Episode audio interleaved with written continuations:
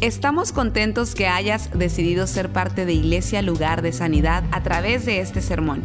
Tal vez estás en tu automóvil, haciendo ejercicio, en el quehacer de tu casa o simplemente disfrutando tu día. Es nuestra oración y nuestro deseo que tú recibas lo que Dios tiene para ti. Si te es posible, te recomendamos que tomes notas de lo que Dios te hable el día de hoy. Bueno, vamos a ver qué dice Dios acerca de la cultura. La semana, eh, bueno, hemos comenzado esta semana pasada y hemos estado, vamos a estar hablando por estas próximos, estos próximos eh, eh, dos semanas más, vamos a estar hablando de este tema. ¿Qué dice Dios acerca de? La semana pasada hablamos sobre la salvación. Hoy vamos a hablar sobre qué dice Dios acerca de la cultura. Abra bien sus oídos porque esto es muy importante lo que vamos a estar hablando aquí hoy. Eh, yo he querido hacer una, una, una aleación. Una aleación es cuando se juntan dos metales, pero en este caso una liga de hablar de la, de la cultura, pero a la misma vez eh, dirigido hacia la familia. Dirigido hacia la familia porque las familias están eh, pasando una guerra cultural también. Así que yo voy a definir esto que es la cultura y vamos a ver qué dice Dios acerca de la cultura. ¿A qué nos referimos cuando hablamos de cultura? ¿Qué quiere decir esto? Bueno, eh, hablamos de la cultura dominante, lo que está hoy, los medios de comunicación, la música. La cultura, y se la voy a definir en un momento, la cultura es diferente en todo el mundo. Los diferentes países, naciones tienen sus diferentes culturas. La palabra cultura viene del latín cultus, que quiere decir cultivar.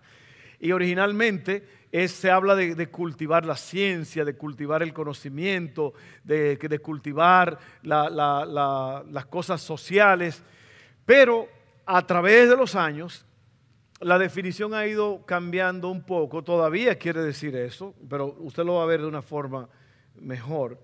Eh, cada país, cada región, cada ciudad y cada familia tienen una cultura. Entonces, déjeme decirle lo que es la cultura. Según el diccionario, la cultura es costumbres, reglas y normas de una nación, pueblo u otro grupo social en particular. Entonces, la cultura tiene que ver con, el conocimiento, con el lenguaje, con la vestimenta, tiene que ver con, con la comida, tiene que ver con todas esas cosas que le dan color a un pueblo, a una nación, a un grupo de personas en cualquier parte del mundo. La cultura cambia y evoluciona constantemente. Una de las cosas que se han añadido a nuestra cultura es Netflix, ¿verdad? Netflix ahora uno habla de eso como que es parte de la cultura, pero hace unos años atrás no se hablaba de eso. Tampoco se hablaba de los teléfonos celulares. Ahora todo, todo, todo, todo está conectado a un teléfono celular. El teléfono celular, o mejor dicho, el teléfono, eh, ahora es todo, es todo. Es una cámara, es un mapa, es, una, es un libro, es un diccionario, es un traductor, es un eh, maestro de música. Es todo. Y, y para hablar también, también hablamos por teléfono de vez en cuando pero que hace uno, 2009 creo que salió el primer eh, iPhone. Imagínense, básicamente eso es nuevo, nuevo en la cultura. Pero se ha añadido. Y hay cosas que se van añadiendo a la cultura que antes no hablábamos. Facebook. Se da cuenta que casi todas estas cosas son, son todito de multimedia, ¿no? de, de medios sociales, electrónica, porque eso es lo que ha tomado auge en la cultura. Entonces, la, le estaba diciendo que la cultura cambia. Por ejemplo, la cultura de mis padres fue muy diferente a la cultura en la cual yo crecí. Muy diferente. Los valores, mi mamá, yo me pasaba oyendo los Beatles todo el tiempo. I wanna hold your. Y mi mamá decía, esa música, esa música, en ese radio. Ella no. Ella creció oyendo otra música, diferente, más suavecita. ahora hay guitarras, guitarra eléctrica, la loquera, todo esto, el pelo largo. Chico de mi barrio con la cara sucia y el cabello largo. Eh, la cultura cambia. Y ahora vienen mis hijos que son diferentes. Las modas, la, forma de vestir, diferente. Usted se da cuenta cómo la cultura va cambiando, pero yo le voy a decir algo, algo espectacular en todo esto, que hay cosas que no deben de cambiar. Los principios. Los principios no cambian. Las leyes y las culturas cambian, pero los principios, los principios son esos, eh, esos ah, eh, ese conjunto de cosas que nos hacen y que hacen que la, las familias continúen de generación en generación. Son las cosas buenas, las cosas que te levantan, las cosas que te dan vida, las cosas que te impulsan. Todas esas cosas, los principios, lo que Dios dice, eso tiene que quedarse y no, no puede cambiar. Amén. Entonces yo te voy a hablar un poco de esto. Eh, una cultura cambiante no puede moldear el núcleo o el centro de quienes somos. O sea, yo no puedo cambiar porque la cultura va cambiando, yo no puedo cambiar mis, mis principios. Eso tiene que seguir. ¿Cómo se supone o cómo podemos nosotros los cristianos o cómo debemos responder e interactuar con una cultura cambiante. Y, yo, creo, yo creo que eso es muy importante, porque la cultura va cambiando, cosas que, que se aceptaban, que no se aceptaban antes, ahora se están aceptando. Ahora eso no quiere decir que esas cosas sean buenas. Solamente porque la gente dice, oh, ya se puede hacer esto y se puede hacer aquello, eso no quiere decir que es bueno. Usted sabe que hay mucha, la cultura está cambiando. El aborto está siendo aceptado por, muchas, por muchos países, muchas naciones. En, Argentina apenas se, se aprobó todo esto. Ahora, ¿quiere decir eso que porque el gobierno aprobó esto está bien? No, la Biblia sigue diciendo, no matarás, no le vas a quitar la vida a nadie. Eso es una vida allí adentro, eso no es una, un, una, cosa, una cosita o esto, un feto, aquello, no, es una vida, es una vida que fue planeada por Dios y el aborto le quita la vida, lo mata, el aborto es asesinato. Yo creo que debieron haber más amenes ahí. Amén. Eso no cambia, eso no puede cambiar. Usted, eh, mucha gente dice, no, que eh, la cultura, eh, cultos, somos cultos, ahora ya somos educados. No, mientras más la ciencia avanza, más nos damos cuenta que un bebé en, el vientre de una madre es la cosa más espectacular que hay. Amén. Creado por Dios. Imagínese si usted lo hubieran abortado, usted no hubiera estado aquí, ¿no?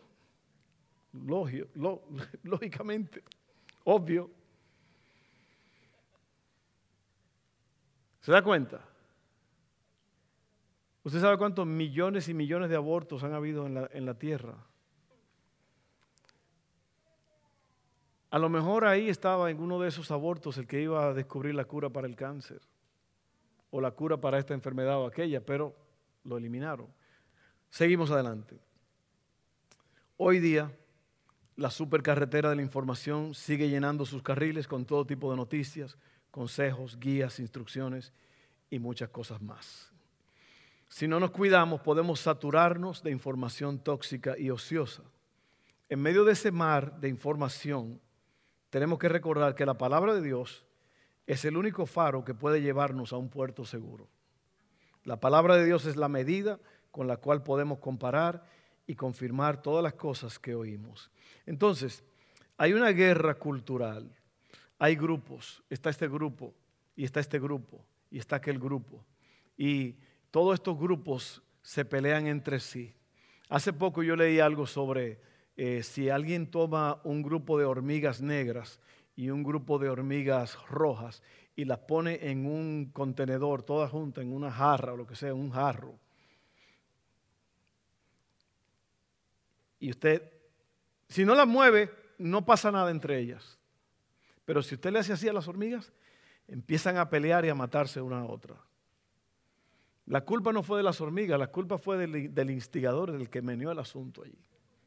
Amén. Y eso está pasando. Hay instigadores.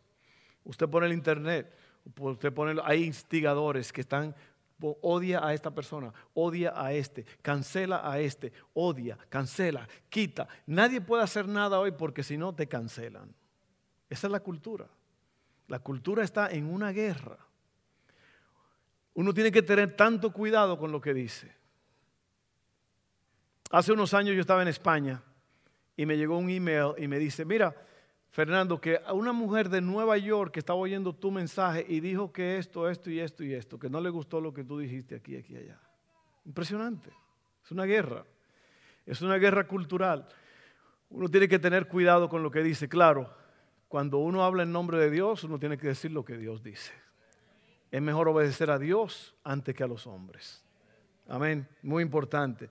Ahora miren lo que dice Jesús aquí en Juan 17, 13 al 17 y vamos a basar el mensaje sobre esto. Dice Jesús, ahora, hablando con su Padre, voy a ti. Mientras estuve con ellos, los discípulos, en este mundo, les dije muchas cosas para que estuvieran llenos de mi alegría. Les he dado tu palabra y el mundo los odia. ¿Eh? La cultura. Ve, el mundo odia la cultura cristiana. Oiga bien, porque ellos no pertenecen al mundo, así como yo tampoco pertenezco al mundo. No te pido que los quites del mundo, sino que los protejas del maligno. Al igual que yo, ellos no pertenecen a este mundo. Hazlos santos con tu verdad, enséñales tu palabra, la cual es la verdad, es verdad. Entonces, yo, lo que yo estoy hablando en esta tarde es esto, muy importante. ¿Cómo nosotros podemos, porque si usted es cristiano, Usted ha aceptado a Cristo, usted conoce a Dios, usted es parte del reino de Dios. Cristo dice que usted no es de este mundo, pero todavía estamos en este mundo. Y la pregunta es, ¿cómo vamos a vivir? ¿Cómo vamos a funcionar? ¿Cómo vamos a enfrentar las situaciones de la vida? Cristo dice aquí, el mundo los odia.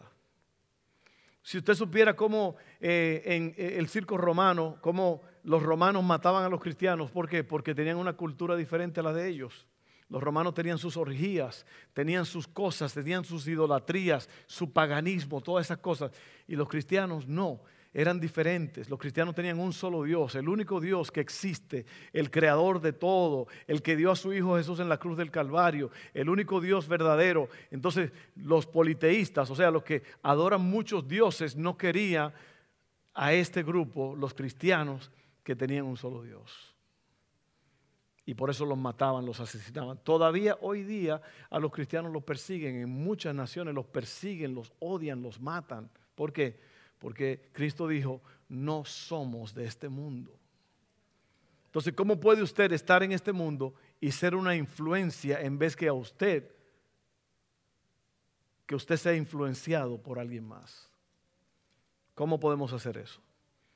Oiga bien, una persona sana una persona sana es una persona que está protegida de los males que afectan a nuestra sociedad. El secreto está en detectar e identificar cuáles son esas cosas dañinas que si no se evitan pueden causar grandes daños. Y yo creo que también, otra vez, le dije que le iba a hablar sobre la familia a nuestros jóvenes hoy en día. ¿Por qué? Porque los jóvenes tienen una gran dificultad, porque el mundo ofrece muchas cosas a los jóvenes. Los jóvenes que, estoy hablando de, 19 hacia abajo posiblemente, eh, en la escuela, hay muchas conversaciones, hay una guerra cultural. Entonces tú estás aquí joven, tú eres cristiano, tus padres son creyentes y hay una guerra porque en la escuela o, en la universidad o en el lugar o aquí o allá o en el vecindario, la gente dice que hacer esto y aquello no es malo. No es malo. Entonces, ¿cómo tú vas a actuar cuando tus amiguitos dicen que esto y aquello se puede hacer, pero tu mamá y tu papá dicen que Dios dice que no, que la Biblia dice que no? ¿Cómo, vamos, a, cómo vamos a vencer eso? ¿Cómo podemos hacerlo? Muy importante, porque si no, joven, tú vas a perder la batalla. Tú vas a terminar haciendo lo que todo el mundo está haciendo, porque la cultura va en contra de los principios cristianos, de los principios bíblicos. Sigo leyendo. Con, con esto no estamos diciendo que nada dañino entrará a nuestros hogares, o a los miembros de nuestras familias, recuerden que no todo el tiempo vamos a estar presentes para proteger. Y eso es lo que te estoy diciendo, joven. Papá y mamá a lo mejor no van a estar ahí contigo todo el tiempo, el pastor, los líderes o fulano, la gente que te quieren. A lo mejor tú vas a estar solo en la, en la, escuela, en un salón de clases, en un baño de la escuela, en un lugar, te van a ofrecer algo, te van a decir algo. Papá y mamá no están ahí, pero tú vas a tener que confiar en las cosas que tú has aprendido. Incluso Pablo le dice a Timoteo, aférrate a esos principios bíblicos que primeramente te lo enseñó tu abuela y después tu mamá. Eunice, ¿y cómo se llamaba? La, Loida. Loida Eunice, abuela y mamá. Pablo le dice a Timoteo, un hombre espectacular en la fe, acuérdate lo que mamá y abuela te enseñaron, porque esas son las cosas que dan vida. Cuando tú estés en ese salón de clases, en ese baño, en ese lugar oculto, donde te están ofreciendo algo, te están ofreciendo que hagas esto, que hagas aquello, y tú sabes que eso va en contra de lo que dice la Biblia, acuérdate de esos principios y obra, trabaja en contra de lo malo que te quieren. ¿Por qué? Porque dice la Biblia en el Salmo 3, eh, creo que es, perdón, no, no tenía eso para ahora, pero dice que la red, la red se tiende sobre los pájaros para atraparlos. Y hay una red que se ha tirado para atraparte a ti, especialmente a los jóvenes. ¿Ok? Entonces hay que tener cuidado. Miren esto.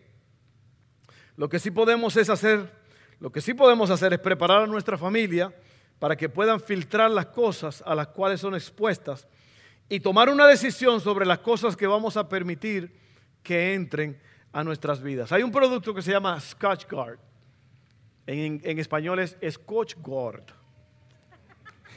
en inglés es Scotch Guard, en, español es Scotch Guard. Usted lo ha visto, es, eh, es un spray que se le echa a los muebles de fábrica, de tela, de fábrica, de fabric, de tela. Y lo que eso hace es que protege, pone una capa de protección y cuando el chamaquito tira jugo de naranja o, o una fresa o todo eso, nada más es superficial el daño. Usted viene con un trapo mojado, así húmedo, y lo limpia y se le va. Eso se llama Scotch Guard, uno de los productos más espectaculares que hay. Bueno, mire esto. Los líquidos y las manchas pueden caerle encima, pero no pueden penetrar para manchar. Asimismo ocurre cuando nosotros aplicamos los principios bíblicos y disciplinas a nuestras vidas cada día. El mal puede venir pero no permitimos que penetre y nos afecte. Eso es grande, eso es grande. Y yo sé que muchos jóvenes, cuando hablan de esto, hacen así. ¿Por qué? Porque muchos jóvenes ya están siendo arrastrados por la cultura. ¿Ve? Entonces, imagínate que tú tienes un joven, una joven, que está aprendiendo los principios bíblicos, las cosas de Dios Imagínate que ahora en la escuela empiezan a decir que esto y aquello se puede hacer, que está bien tener relaciones antes del matrimonio, que está bien eh, fumar esto o aquello, usar estas píldoras y aquello. Entonces hay una lucha entre ese joven ahora y, su vida, el, el futuro de ellos. Porque tú no quieres quedar mal, porque eso es lo que pasa, que el mundo la cultura del mundo te cae encima, te ataca, se burla de ti, para que tú entonces tengas miedo. Y muchos jóvenes actúan porque le tienen miedo a la multitud, como hablamos hace dos semanas, ¿te acuerdas? No le tengas miedo a las multitudes. Te voy a hacer una historia rápida de unos muchachos que se llamaban Sadrach, Mesach y Abednego. Esos no eran los nombres de ellos, eran tres jóvenes judíos junto con Daniel, que las mujeres están estudiando eso, que los llevaron a Babilonia. Ellos eran de un lugar muy diferente, una cultura muy diferente a la cual ellos los llevaron, los llevaron cautivos, presos. Eran prisioneros de Babilonia y el gran y poderoso rey Nabucodonosor. Pero Nabucodonosor era un hombre muy sabio y lo que él quiso fue que los, los líderes de allí tomaran a estos jóvenes que venían de estos pueblos que habían conquistado Y ellos querían que a, los jóvenes que eran de clase de la, de, la, de la raza, de la real, de los príncipes, que los apartaran, que les enseñaran las lenguas, la cultura y todo lo que tenía que ver con el nuevo reino babilónico. Imagínense. Ahora a esto lo están forzando a que se sometan a estas cosas. Amén. Tú todavía tienes la oportunidad de decir que no. A Sadrán, Mesac, eh, ¿cómo se llamaban? Misael, Azarías y los nombres de ellos en, los primeros, Misael, Azarías, no me acuerdo del otro, pero bueno. Oye bien, joven, tú que estás aquí, tú puedes decidir si sí o no ahora mismo. A estos muchachos, Sadrán, Mesac y Abednego, los forzaron a que tenían que someterse al rey. Tenían que comer carne, tenían que comer comida dedicada a los dioses paganos. Una cosa espantosa. Tenían que vestir, tenían que hablar, tenían que adorar dioses paganos. Pero Daniel, que era el, como el líder de estos jóvenes, era un hombre lleno de Dios. Lleno de Dios. Tenía una relación íntima, sólida con Dios. Y él no se dejó mover. Y junto a estos tres muchachos, ellos en, ese, en esa gran cultura pagana, ellos pudieron levantarse y ser luces que resplandecieron. El rey Nabucodonosor tuvo un sueño. Y un sueño que entonces se le olvidó y estaba muy turbado. Imagínate que alguien tenga un sueño y como él es el, líder, el jefe de la nación, y a la fuerza ahora él dice, yo quiero que los brujos, los astrólogos, los magos del reino me digan qué fue lo que yo me soñé. Oiga bien, imagínate. Si no, lo vamos a hacer polvo. Eso fue lo que hicieron. Lo vamos a matar a todos. Y los, todos estos magos, astrólogos, brujos dijeron, rey, lo que tú estás pidiendo, ningún rey en ningún reino lo ha pedido a ningún brujo, astrólogo o mago en la historia, nunca. Y Nabucodonosor dijo, bueno, lo que ustedes quieran creer o lo que sea, no me vengan con cuentos, yo necesito que ustedes me revelen y me digan qué fue lo que yo soñé, si no todos se van. Incluso Daniel y Sadrán, Mesach y Abednego.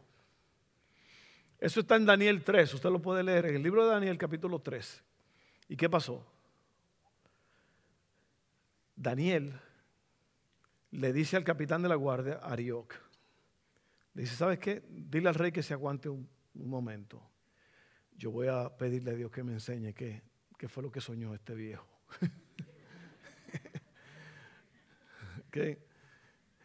y, y bueno, Dios le revela a Daniel exactamente qué soñó Nabucodonosor.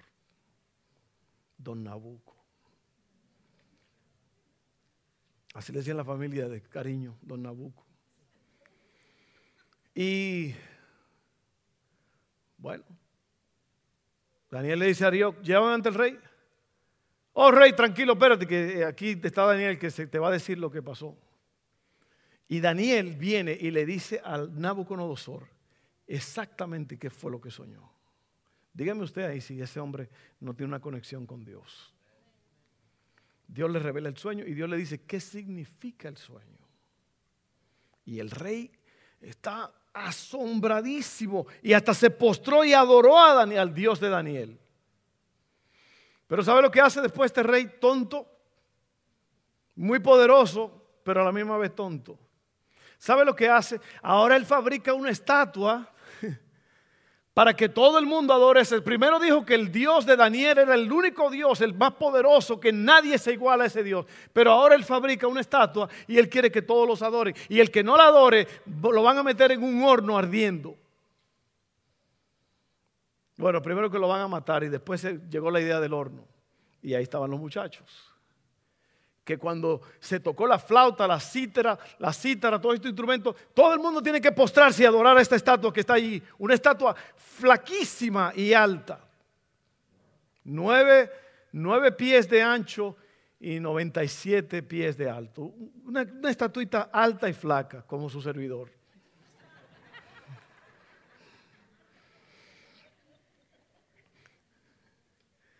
Bueno, Y los muchachos, cuando todo el mundo se postró y adoró a la estatua, Sadrán, Mesach y Abednego se quedaron parados. Y fueron y le dijeron a Nabucodonosor, le fueron con el chisme, mira, aquí hay unos muchachos, los hebreos, que ellos no están haciendo caso a la orden que tú diste. Cultura, cultura, cultura, cultura. Y Nabucodonosor lo manda a traer y dice, ok, ah, ustedes no quieren adorar mi estatua, ok, vamos a ver, vamos a dar una oportunidad más. Y tocaron los instrumentos y los muchachos no se postraron, se quedaron parados. Y dice la Biblia que el rostro de Nabucodonosor se torció de la ira que tenía. Estaba enojado. Primeramente dijo que el Dios de ellos era el único Dios, el mejor. Y ahora lo está echando de cabeza, como decía un buen mexicano. Entonces, eh, lo mandaron al el, horno. Le dijo, ¿sabe qué? Suban el horno siete veces más, calientenlo más. Y fueron y lo agarraron a estos tres muchachos y lo lanzaron. En primer lugar, los muchachos le dijeron al rey, oiga lo que le dijeron, y esto es la cultura. Le dijeron al rey, el Dios que nosotros le servimos nos va a librar de tu horno. Y si Él no quiere librarnos, Él es nuestro Dios y Él va a hacer como Él quiera. Y ahí se enojó este y mandó a subir el horno. Metieron a los muchachos al horno. Era tan fuerte que dice que los soldados, los guardias que lo lanzaron dentro del horno, murieron achicharrados. Y luego Nabucodonosor mira dentro de la hoguera del fuego y ve cuatro personas dentro del horno que están caminando. Y él dice el rey, ¿cuántas personas echaron en el horno? Pues la pregunta no es, ¿qué? ¿cómo es que están vivos? No, no, ¿cuántos fue que echaron? Pues echaron tres. Bueno, hay un cuarto que se pasea entre ellos y tiene semejanza al Hijo de Dios. Oiga bien, lo sacaron del horno, dice que no estaban quemados ni olían a humo, dice la Biblia. Y eso fue, este otra vez se postró y adoró. Y, ¿por qué? Le voy a decir por qué, miren, oiga joven, joven, y también adultos, todos ustedes. Si usted se postra ante la cultura, usted va a salir perdiendo. Si usted se queda parado y usted sigue creyendo en los principios, en las cosas que te enseñó tu abuela, tu mamá, tu papá, el pastor, la iglesia, Dios te va a preservar. Dios te va a levantar. Dios te va a ayudar. Dios te va a ayudar a salir adelante y las otras personas van a quedar avergonzadas. Pero si tú te postras ante la imagen, si tú dices que sí a lo que están fumando, a lo que están bebiendo, a lo que están haciendo, tú vas a tener consecuencias espantosas. Amén. Así que esa es la historia de Sadrach, Mesach y Abednego. Eh, déjeme decirle nada más tres cosas aquí rápidamente. Para lidiar con la cultura, tenemos que hacer tres cosas. Número uno, tenemos que decidir a quién vamos a servir. ¿Ok? Tienes que decidir a quién vas a servir. Tienes que tomar la decisión de si quieres una vida sana o una mente mediocre o enferma. Porque, jóvenes, te voy a decir algo. El pecado te va a dañar la mente. Te va a arruinar el futuro va a acabar contigo. El pecado y la malicia te van a afectar. Te van a afectar. Totalmente. Es probable que pierdas la vida en el proceso. Amén. Es tiempo de hacer una pausa y pensar, ¿quiero una vida de paz y propósito? ¿O quiero pasarme la vida reparando problemas? Oiga bien, y aquí me gusta esta parte en Josué 24, 14 al 15, dice que es lo que todos tenemos que hacer. Todo el que quiere servir a Dios tiene que tomar esta decisión de decidir a quién va a servir. Esto dice Josué. Luego Josué añadió, respeten a Dios, obedézcanlo y sean fieles y sinceros con Él. Desháganse de los dioses que sus antepasados adoraban en Mesopotamia y en Egipto y obedezcan solo a Dios. Si no quieren serle obedientes, decidan hoy a quién van a dedicar su vida. Decidan hoy. Oiga bien,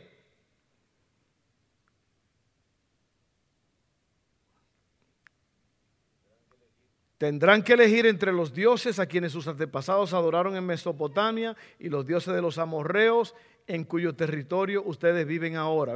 Habían dioses paganos antes y ahora habían dioses paganos también allí. Pero mi familia y yo hemos decidido dedicar nuestra vida a nuestro Dios. ¿Y qué es un Dios? Un Dios es algo a lo cual tú te entregas y le das prioridad en tu vida. Eso es un Dios.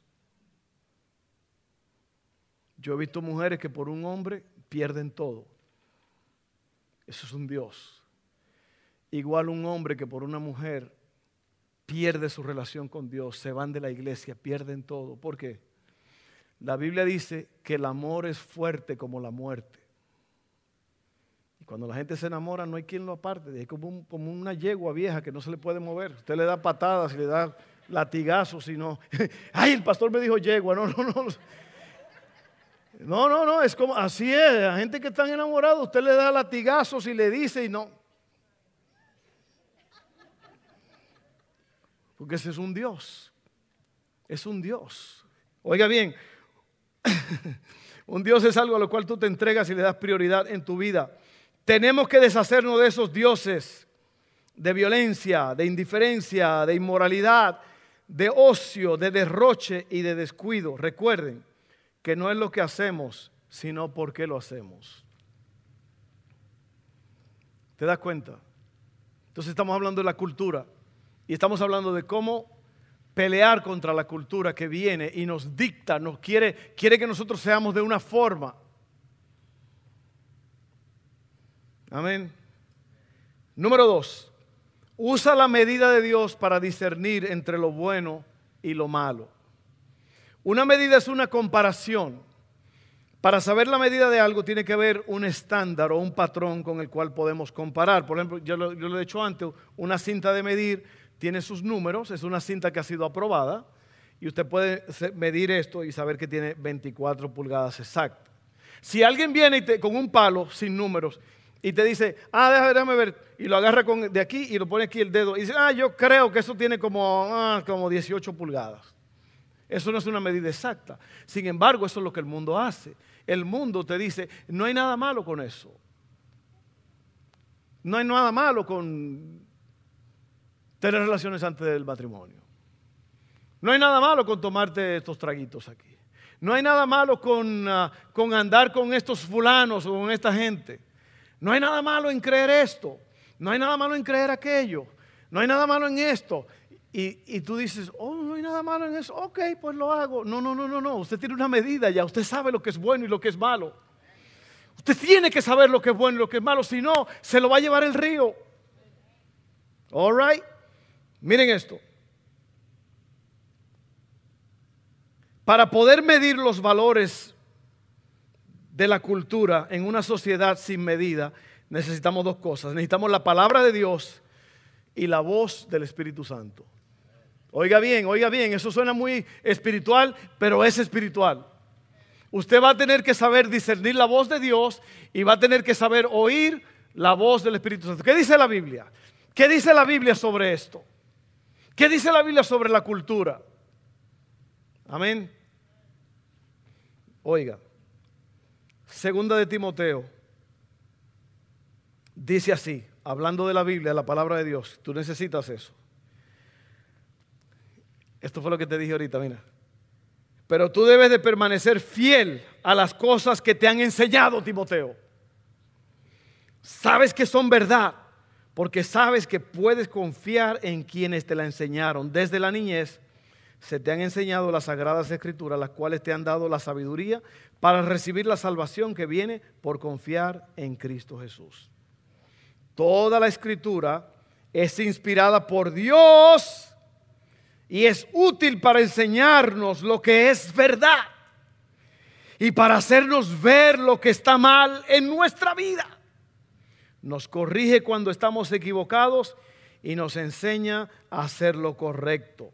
Dios la usa para preparar y capacitar a su pueblo para que haga toda buena obra. ¿Y tú sabes lo que la cultura dice?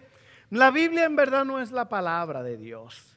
La Biblia fue escrita por hombres, sí, fue escrita por un, entre 40 y 45 autores en un periodo de 1400 años aproximadamente. 66 libros. La escribieron reyes, sacerdotes, médicos, profetas. Pero dice la Biblia que ninguna palabra vino por interpretación privada, sino que los santos hombres de Dios fueron inspirados por el Espíritu Santo. Esto es la verdad. Aquí está la verdad. Esto es el fundamento sólido. Mire, aquí no hay error, aquí no hay que no, que eso es la Biblia, que eso fue escrito hace que sé yo cuántos años. No. Dice, el cielo y la tierra pasarán, pero mis palabras no pasarán. Es un libro relevante, es un libro para hoy, es un libro que fue para ayer, para hoy, para mañana. No cambia. Esta es la verdadera guía para tu vida. Para que lo sepan. Ah, que no, eso es lo que el diablo quiere que tú. No, que yo no tiene autoridad. Mire, si usted no cree en la autoridad de la Biblia, usted está muerto. Se lo llevó el diablo. Sí, sí, sí, perdóneme que use ese vocabulario.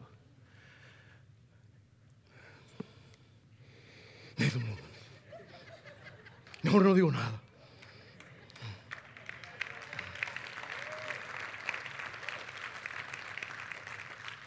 Usted sabe la noche que yo me he levantado asustado con una situación, con una pesadilla, con un dolor, con una crisis, y es la palabra de Dios que yo, que me hace feliz, me hace estar firme me hace retomar el control de mi vida. Esa palabra viva, esa palabra sólida. El diablo es un mentiroso. Es más, la Biblia dice que, él es el padre de mentiras. El adversario, Satanás, el diablo, quiere decir adversario y mentiroso. Oiga bien. La serpiente antigua, el dragón. ¿Qué espera usted de esos nombres?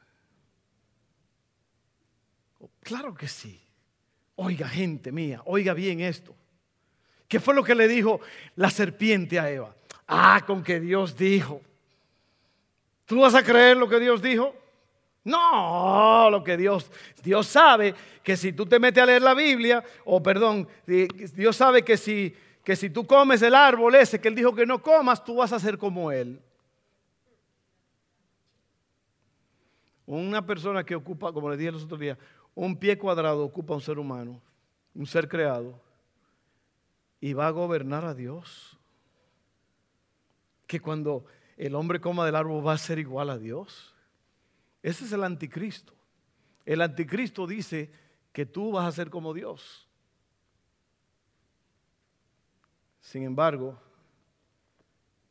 Eva cayó porque no pensó en las consecuencias y no activó la realidad de que el único Dios era el que los creó a ellos y los puso allí en el jardín del Edén. Él tenía la autoridad. Y usted, usted me va a decir a mí que usted, un simple ser humano, que usted va a desafiar esta palabra y que usted va a decir que eso no es la palabra de Dios.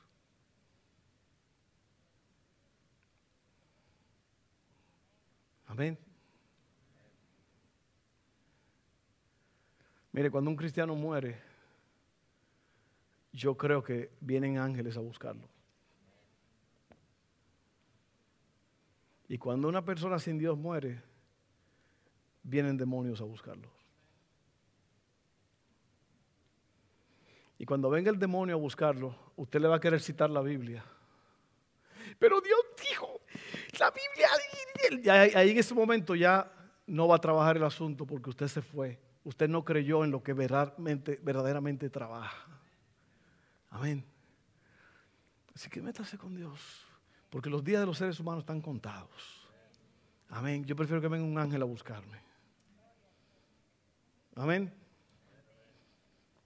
Sí, porque si una persona se va a un lugar de tormento, ¿quién lo va a encaminar a un lugar de tormento? No es un ángel. Amén. Ya estamos casi aterrizando este avión, oiga bien. Juan 15, 12 al 12, 12, 12. Juan 15, perdón. Hay un error ahí. Esa computadora loca, yo no sé por qué hacen haciendo eso.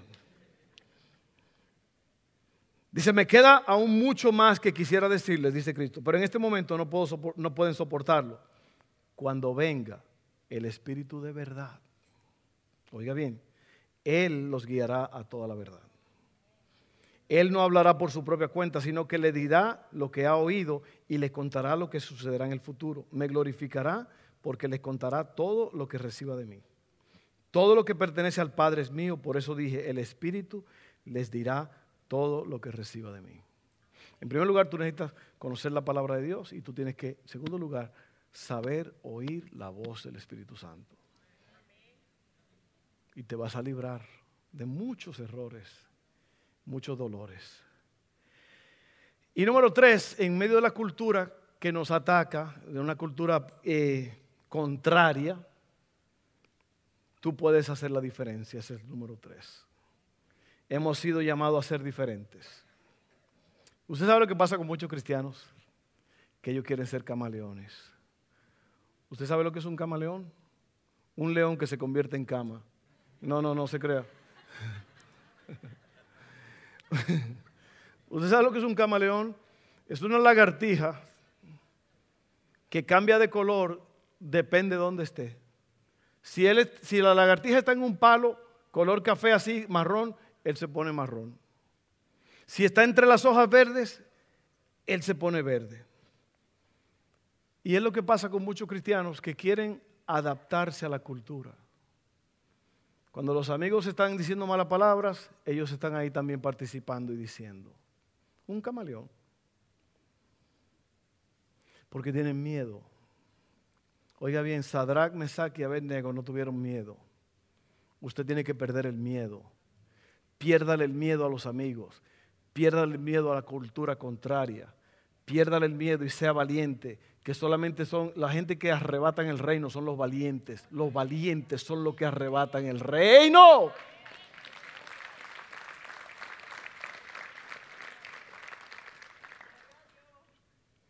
Y luego primera de Tesalonicenses. No, perdón.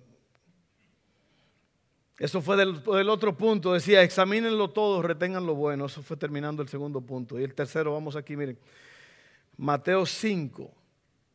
De la única forma que vamos a ser efectivos es si hay una distinción entre nosotros y el mundo. Mateo 5, 14 al 16 dice, ustedes son la luz del mundo. Como una ciudad en lo alto de una colina que no puede esconderse. Nadie enciende una lámpara y luego la pone debajo de una canasta. En cambio, la coloca en un lugar alto donde ilumina a todos los que están en la casa. De la misma manera, dejen que sus buenas acciones brillen a la vista de todos para que todos alaben a su Padre Celestial. Se da cuenta que al final de todo el propósito principal es que Dios va a ser glorificado en nuestras vidas. Y eso es lo que yo quiero. Yo quiero que Dios sea glorificado en la gente con que yo me junto, en la gente con donde yo frecuento eh, una tienda, esto. Yo quiero que ellos conozcan a Dios a través de mí. Pero imagínense, si yo soy un camaleón que actúo como ellos, ¿qué diferencia voy a hacer yo? ¿Se da cuenta? Pierda el miedo. Pierda el miedo. Primeramente, tiene que decidir a quién va a servir. Hay personas en esta tarde que están aquí en el Valle de la Decisión. Todavía no saben a quién van a servir. Josué dijo, mi casa y yo vamos a servir a Dios. Número dos, usa la medida de Dios para discernir entre lo bueno y lo malo. Es la palabra de Dios que te va a decir qué es lo bueno y qué es lo malo. Si tú lees este libro, tú te vas a hacer un experto en saber la diferencia entre lo bueno y lo malo. Y Dios quiere que hagas lo bueno. Porque la Biblia dice que hay de ti si tú sabes hacer lo bueno y no lo haces. Y por último, tú puedes hacer la diferencia. No dejes que la cultura te conquiste. Tú tienes que conquistar a la cultura. Amén. ¿Qué dice Dios acerca de la cultura? Dios dice que nosotros no somos de este mundo. Estamos pasando por aquí. Nosotros vamos de pasadita. y tratando de agarrar a lo que más podemos para llevar, podamos para llevarlos al cielo. Ese, el, cristiano es un peregrino eh, eh, que está pasando por esta tierra tratando de agarrar a todo el que pueda para llevárselo al cielo con él. ¿Cuánto te has llevado tú? ¿O cuánto te estás llevando tú? Así que en esta tarde eh, hay una cultura que está guerreando contra nosotros. Y es difícil ser luz en la oscuridad, pero es la única forma que podemos hacerlo. Y yo creo que Dios te va a dar las fuerzas para hacerlos. O sea, no es que yo creo, yo sé que Dios te va a dar las fuerzas. Porque la lucha es fuerte.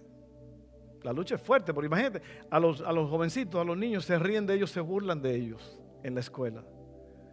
Y el niño, la niña, para que no se burlen, caen en la trampa con la gente. Pero también los adultos hacen eso. Amén. Hay personas que no saben decir que no a las, a las invitaciones del mundo. Y yo te digo que tú tienes que protegerte, tienes que cuidarte, tienes que resplandecer. Porque eso te va a salvar la vida. Eso te va a hacer dormir bien en las noches. Amén. Vamos a orar y vamos a pedirle a Dios que nos ayude a ser fuertes en medio de una cultura contraria. Dios dice, ¿qué dice Dios acerca de la cultura? Dios dice que no somos de este mundo. Estamos pasando por aquí nada más. Así que yo les invito a todos ustedes a que oren conmigo ahora y que pongamos esto en las manos de Dios. Padre, ahora mismo estamos orando, Señor. Estamos, eh, hemos, hemos oído esta palabra y queremos que tú nos ayudes a ser fuertes, a tener discernimiento, a poder conocer la palabra de Dios para poder elegir bien, porque ahí está la vida. Tu palabra dice, Cristo hablando, dice, mis palabras son espíritu y son vida. Y esa palabra es viva y eficaz y más cortante que toda espada de dos filos. También tenemos la ayuda del Espíritu Santo que nos habla y nos dice nos da testimonio del Hijo en nuestras vidas. Y también hemos tenido un llamado a ser diferentes. Yo declaro, Señor, que todos los que estamos aquí vamos a ser diferentes. Es tan fácil ponernos del mismo color del mundo ante tal y cual situación. Pero ayúdanos, Señor, danos las fuerzas. Dile a Dios ahí donde tú estás ahora mismo, Señor, dame las fuerzas para poder decir no para poder decir no a las invitaciones del mundo. Cuando el mundo quiere que yo haga esto, cuando el mundo me quiere forzar como a Sadrán, me saque a Abednego a adorar imágenes. Cuando alguien quiere mi cuerpo, cuando alguien quiere tocarme, cuando alguien quiere abusarme, yo poder pararme y decir, no, mi cuerpo es templo del Espíritu Santo. Yo no voy a ceder ante eso. Yo no voy a ceder ante eso. Así que gracias Señor en esta noche, en esta tarde. Gracias, gracias, gracias. Gracias Señor. Vamos a hacer una oración ahora por... Eh, la oración de salvación se llama esto, porque todos los que nacen en esta tierra tienen que tomar una decisión.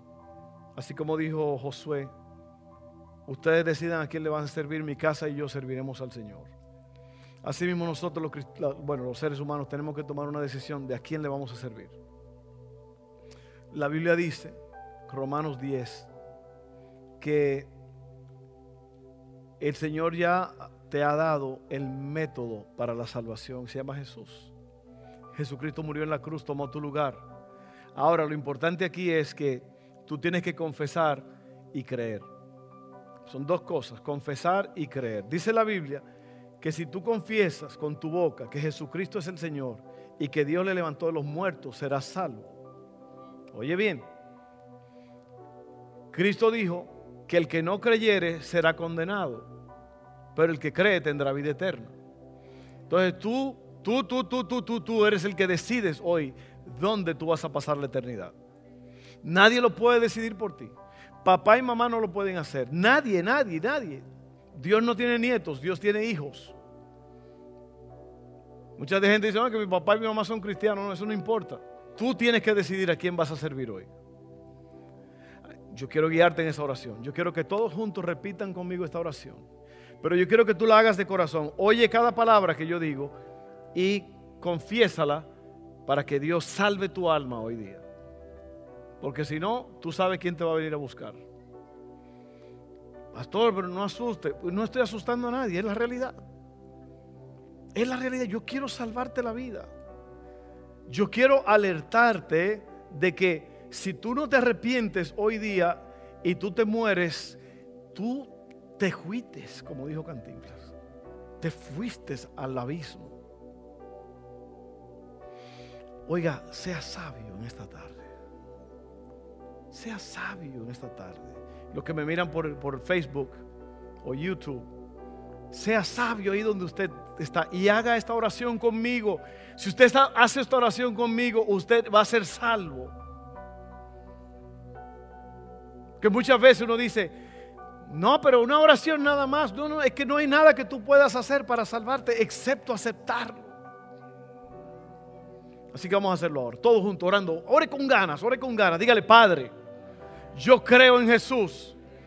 Él murió en la cruz para salvarme. Tomó mi lugar. Yo confieso con mi boca, creo en mi corazón que Jesucristo es el Señor, que Él murió y resucitó de entre los muertos y vive por toda la eternidad. Yo creo eso. Por esa confesión, yo soy salvo. Perdona todos mis pecados. Hazme una nueva persona y lléname con tu Espíritu Santo. En el nombre de Jesús. Amén.